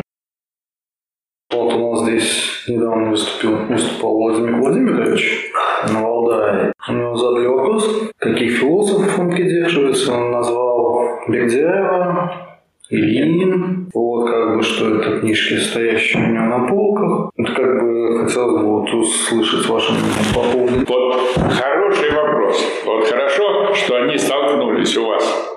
Они столкнулись у вас, потому что они столкнулись у Путина. И вот это столкновение показывает тоже очень хорошо.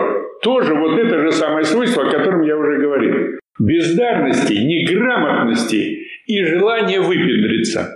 Откуда это видно? Это видно из одной фразы Ильина. Это фраза по поводу Бердяева. Я много критиковал Бердяева со студенческих лет. И недавно, читая Ильина, и он говорит о Бердяеве. Белибердяев. Это шедевр. Вот я до такого не додумался, да? Как художественно, емко, точно. Белибердяев. Все. Точка. И только неграмотные люди могут, значит, вот так их сопоставлять и связывать. Он не знает ни того, ни другого. Вот ему кто-то там ляпнул глупость, и он эту глупость повторяет. Един. Не понимая, что он все-таки, значит, предмет внимания больших масс людей. И среди этих масс есть люди грамотные, скажем, такие, как я. И мы сразу видим, что ну это чушь собачья, это убожество. Белибердяев. Что еще можно сказать? Точно Иван Ильин сказал. Лучше не такой, то есть я много критиковал Бердяева, но вот так мне не довелось сформулировать хорошо. Одним словом, уничтожил. И правильно уничтожил. Почему? Причем, значит, тут есть вот это именно такой научная сторона дела, да, но есть и такая сторона просвещения, просветительская. Значит, Бердяев, он все-таки, как бы там не был он поверхностным мыслителем, он все-таки человек очень культурный. Очень культурный. У него замечательный язык.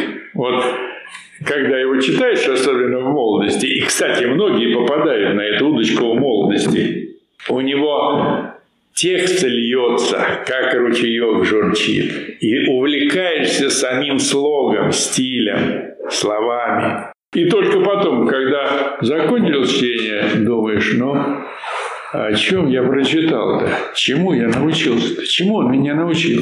Что это было? Да ничего, собственно говоря.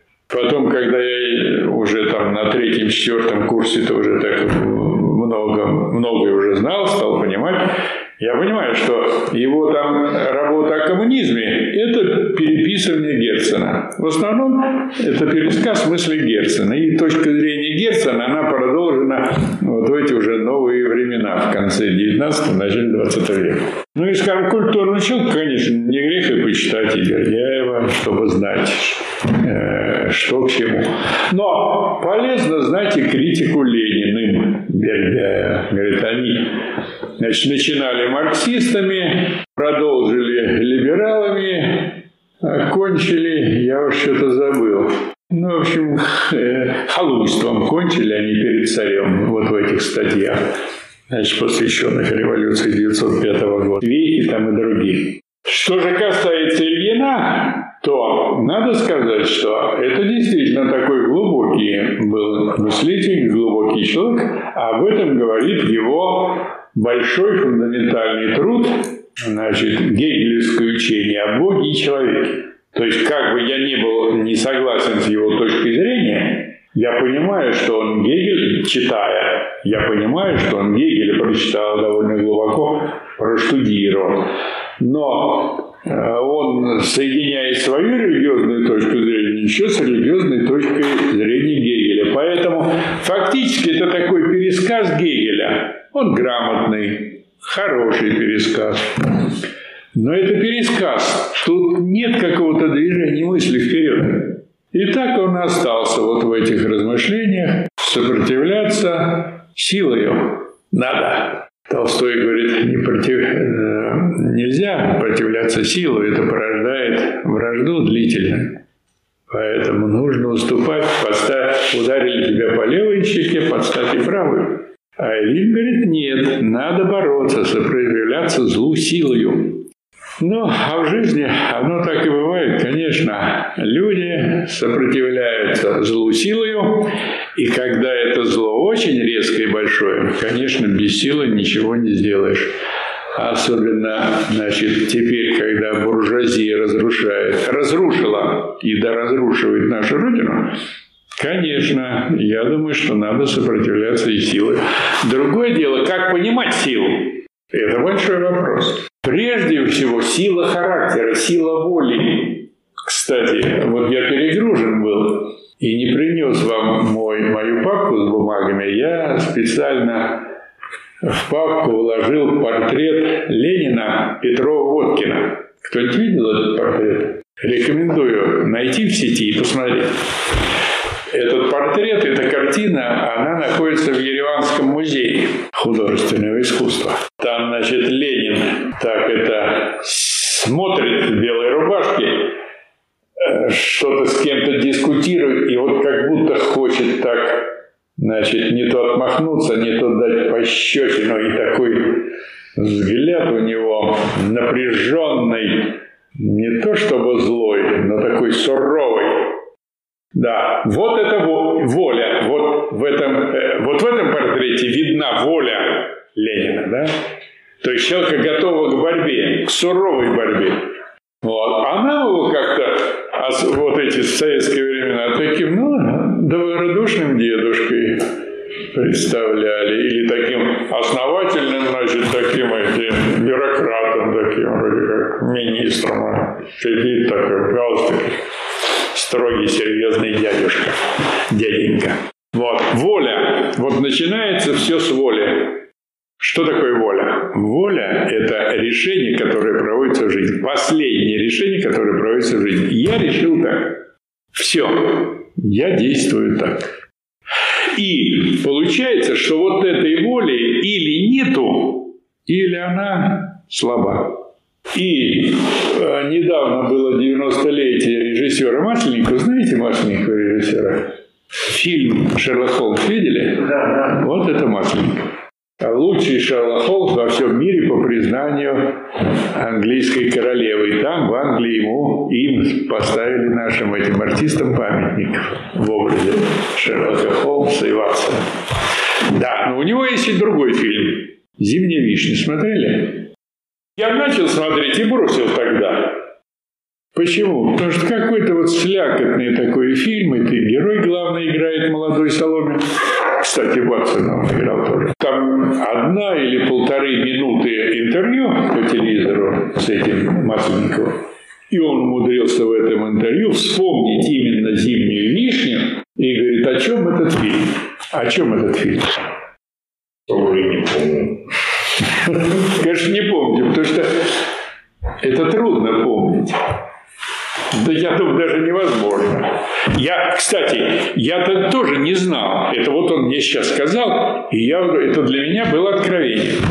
Он говорит, это о мужском ничтожестве. Я выпал в осадок. Точно, о мужском ничтожестве. Это вот какой-то там такой слезняк, вот у него жена там где-то, любовница, вот он тут, значит, на природу с ней слинял. Вот, какие-то свары там, значит, кухонные и все такое. Я говорю, что я посмотрел, но я не знаю, минут 20 и ушел. Вот. Почему? Вот я, я осмысляю вот сказанное Масленником, потому что оно, мужское бессилие или мужская ничтожность, как он выразился, это не предмет искусства. То есть, если оно значит, в каком-то произведении оттеняет главного героя, героя там, значит, позитивно, то, и тут вместе с ним вот это ничтожество, да? Это может быть прекрасное и безобразное, а не парные категории, пар, отражающие парность явлений и противоречивость бытия.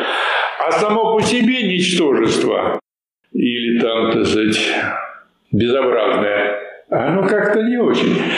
Скажем, вот безобразный был шедевр «Собор Парижской Богоматери» был старый фильм. 56 или 57 -го года. Не, не смотрели, не видели? Ну вы даете, мужики. А? Вы-то смотрели, я уверен. А они молодые не смотрели.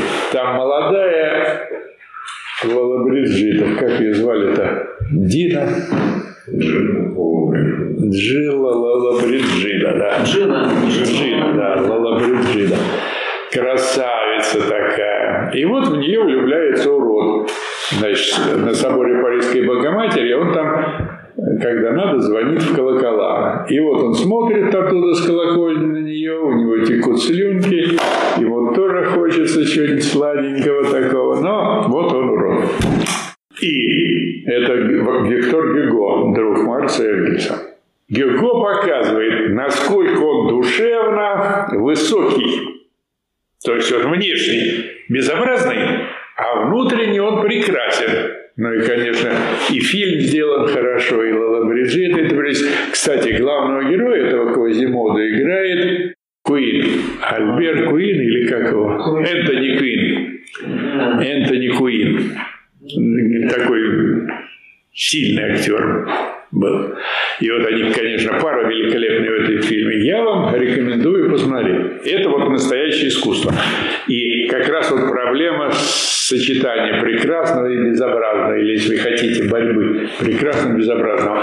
А у Масленникова-то у него получилось, ну вот, безобразное.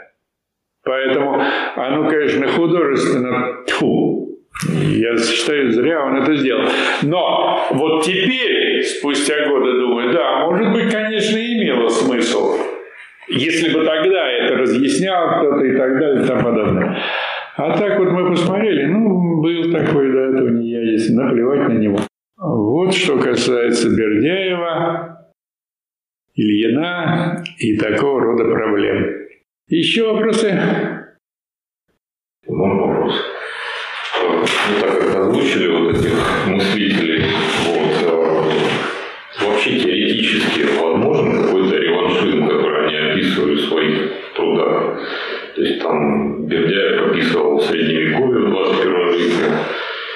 Новое средневековье. Да, Ильин тоже, так сказать, возврат к традициям, да. Возможен ли он в условиях вот нынешнего времени? Или это Так он, не- он невозможен, а он есть.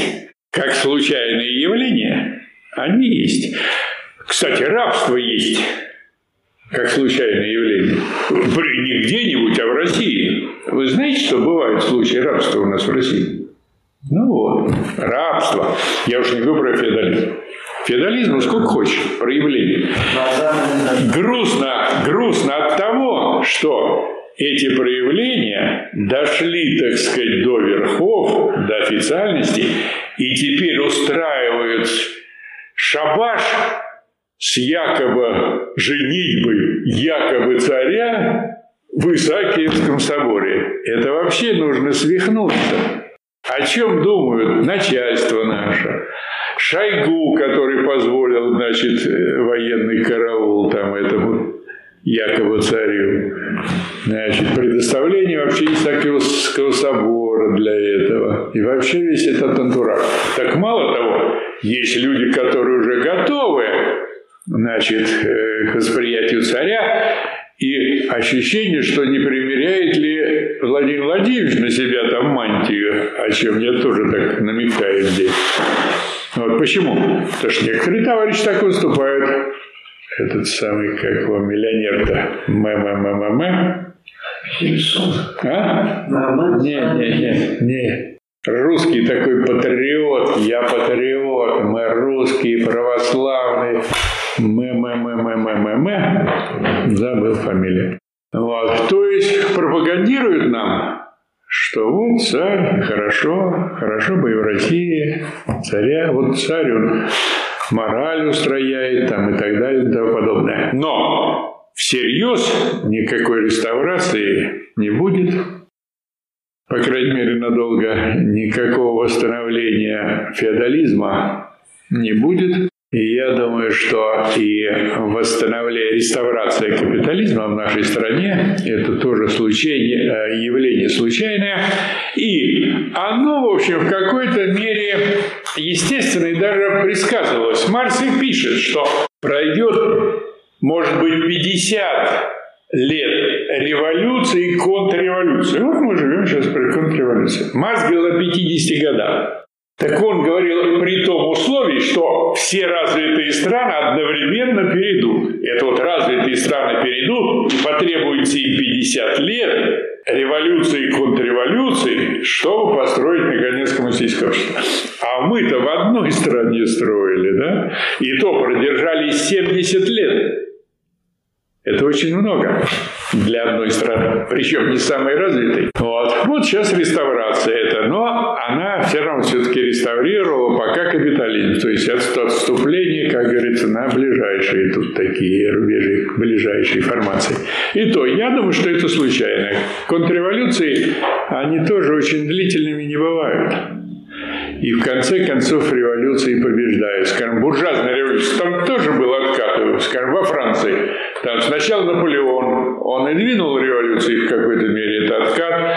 Потом, когда его прогнали, тут восстановилась опять монархия. Потом эту монархию прогнали, потом опять она восстановилась. Потом Луи XIV, Луи Наполеон, значит, Бона- Луи Наполеон, псевдоплемянник Наполеона, значит, 20 лет сидел. Это тоже отчасти прогресс, отчасти регресс. Но все равно буржуазная революция в конце концов все это переворот, и буржуазное общество установилось во Франции.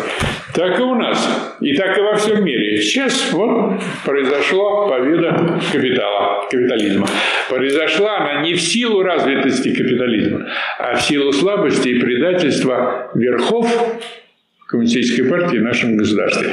А предательство, я говорю, оно с молчаливого согласия широких слоев трудящихся. И мы виноваты сами, мы, трудящиеся, виноваты сами, что допустили до этого.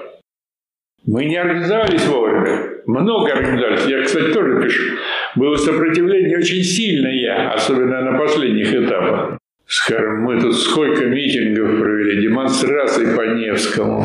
Критиковали и Горбачева при нем, и Ельцина при нем. Но уже силы не хватило. Почему? Потому что они захватили государство, и государство нас додавили. Но не на тех напали. Да. А сейчас только сказали, что миллиардер Малафеев. А, Малафеев, да-да, спасибо. Вопрос от радиолаборатории Изменился ли империализм со времен Ленина? Империализм? Конечно. Да, изменился и очень. При Ленине, во времена Ленина, было, ну, пять ярко выраженных империалистических самостоятельных держав. Значит, после войны таким государством, гегемоном, действительно стала Америка. И вот Америка – это действительный реальный капитализм и империализм. Вот это не утопический. И его лидер идейный и вдохновитель Бжезинский сказал, что они гегемон в мире, и все должны подчиняться. Правда, последние годы он тоже немножко завибрировал, но он сказал нам в глаза, прямо, откровенно, и я думаю, что за это надо ему сказать спасибо. Что? Россия будет разрушена руками России и за счет России.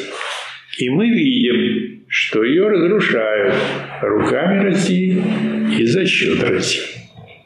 И я не вижу большого сильного сопротивления от нашего начальства. На словах оно много говорит, мы патриоты, да у нас самостоятельные, да у нас там оружие сверх там быстрое. А на деле сила, она в промышленности. И прежде всего в обрабатывающей промышленности. В обрабатывающей, не в добывающей.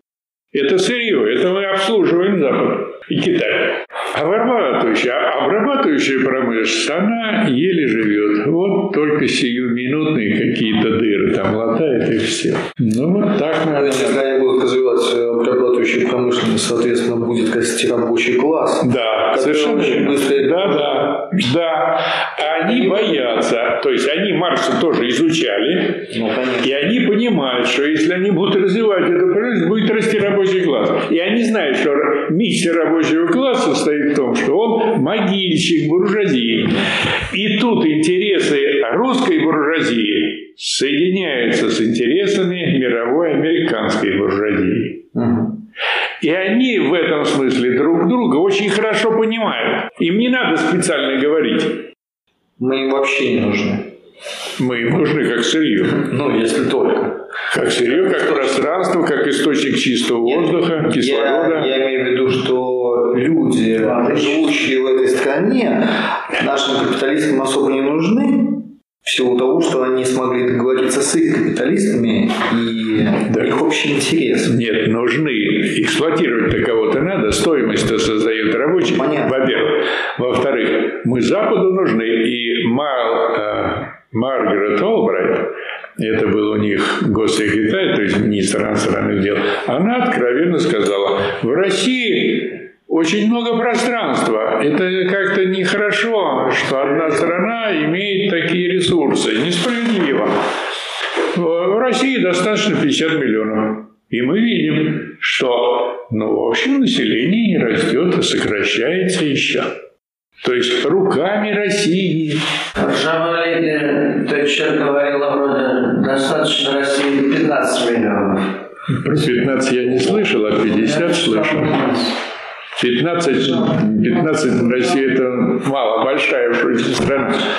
Эти ж путепроводы-то там надо все время беречь, обрабатывать, очищать, ремонтировать, эксплуатировать. Не, это много всего надо. Так, можно ли сказать так, что воля – это абсолютная готовность к реализации идей? Заранее спасибо. Это не готовность, а это уже дело, реализация. Воля – это реализация решения. То есть я решил бросить курить. Все, я уже не курю. Другое дело, что я не покурил неделю, и потом опять закурил. И так я бросал 17, э, 26 раз. Пере- переплюнул Марка Твена. Марк только 17. Говорит, да, он проще, чем бросить курить. Я бросал 17 раз. Вот, а я его переплюнул. 26. Да, ну бросил. наконец. Да. Вот. Уже я 25 лет не курю. Что-то там еще был вопрос. Тут вопрос такой. Так, можно ли сказать так, что воля – это абсолютная готовность к реализации идей? Так нет, воля это и есть реализация, это не готовность, да, а реализа уже все, он уже готов, он уже реализует. Решение принято, и он его реализует. Это воля. Воля, воля это деятельность, практическая идея – это практическая идея. Кстати, вот э, воля-то, она и похожа на идею, да? Идея – это тоже реализация понятия. И воля – это реализация понятия. Но это сфера практической идеи. Есть вот теоретическая идея, реализация знания. А это практическая реализация, реализация на деле. Скажите, Ильин в 34-35 годах был э, в восторге, всякие дифирамбы пел Гитлеру. Да, А известно. он, как он встретил победу Красной Армии и где? А он, по-моему, в 44-м умер. Не знаю. Нет, Нет? нет, он умер в 53-м, по-моему. Ну, в общем, не знаю я, как вот он встретил победу. Но думаю, если встретил, то мрачно. По-моему, он разочаровался в их фашизме. Ну, как и все. Сразу было весело, да. В 54-м он умер. В 54-м? Да, сразу весело. Потом он хуже.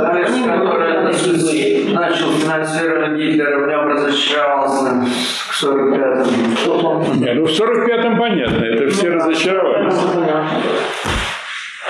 Так что, Весело да, поддержали они Да. Гитлера. Но это бог с ним там эти политические пристрастия. А в философском смысле, в котором вот его поднимают, никакой у него особой величины нету, никаких у него особо продуктивных идей нету. Поэтому Путин здесь, ну, он повторяет каких-то тунеядцев таких полуграмотных. Не стоило бы ему этим заниматься. А он все что-то лезет в философы. Тут о цивилизациях он говорит. Русская цивилизация особая там. Недавно эта тема вот, опять на Западе стала широко обсуждаться. Там Хэнтингтон, Тойнби э, поднимают эти вопросы. И он. Да, сейчас вот конференция в Москве проводится по русской цивилизации, что она какая-то там. И Владимир Владимирович в эту компанию хочет записаться, показать себя большим философом. Это тоже будет смешно. На этой ноте и закончим. Вот, давайте на этой оптимистической ноте закончим. Ладно, спасибо за внимание. Успехов, дорогие товарищи.